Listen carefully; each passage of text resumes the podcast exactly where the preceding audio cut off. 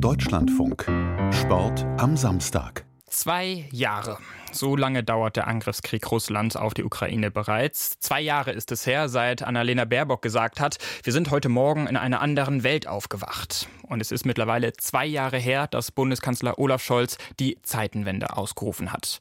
Und auch wenn der Krieg bei uns manchmal in den Nachrichten auf die etwas hinteren Plätze rutscht, für die Menschen in der Ukraine bestimmt er Tag für Tag ihr Leben. Auch der Sport ist davon betroffen. 350 Sportstätten wurden seit Kriegsbeginn von Russland zerstört. Und so ist der Besuch in der Schwimmhalle keine Selbstverständlichkeit mehr, wie Elena Gorges aus Kiew berichtet. Wer zur 50-Meter-Schwimmhalle will, muss sich erstmal an einem kleineren Becken vorbeischlängeln, in dem ca. 20 Frauen Wassergymnastik machen. Vorbei an einem Regal, das bis oben hin mit Flossen, Brettern und Pedals vollgestopft ist. Und dann tritt man endlich ein in die große Halle. Im Sportbecken trainieren an diesem Morgen verschiedene Masterteams.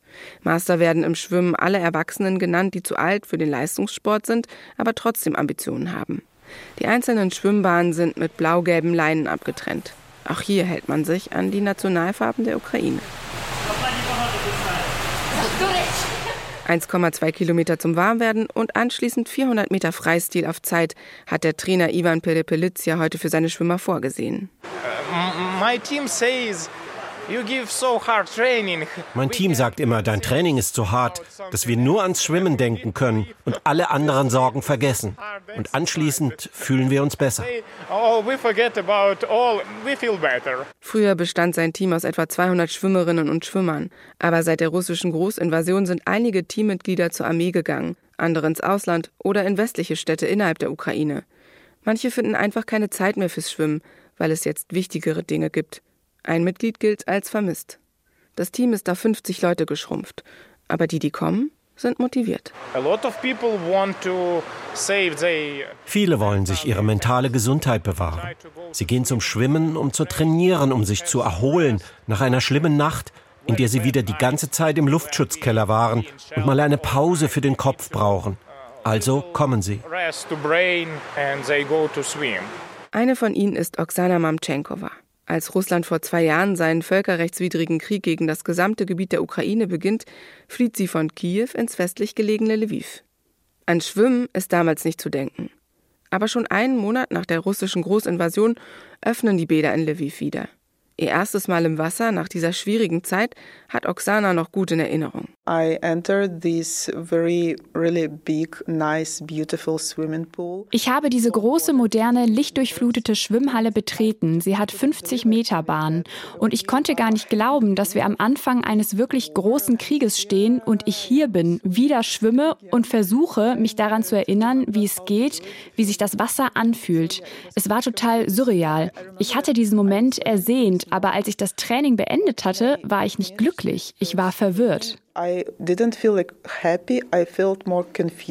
Inzwischen ist Oksana wieder in Kiew.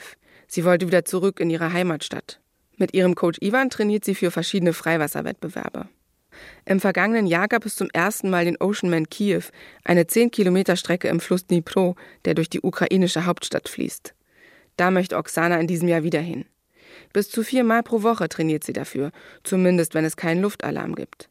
Denn dann wird die Wasserfläche geschlossen. Uh,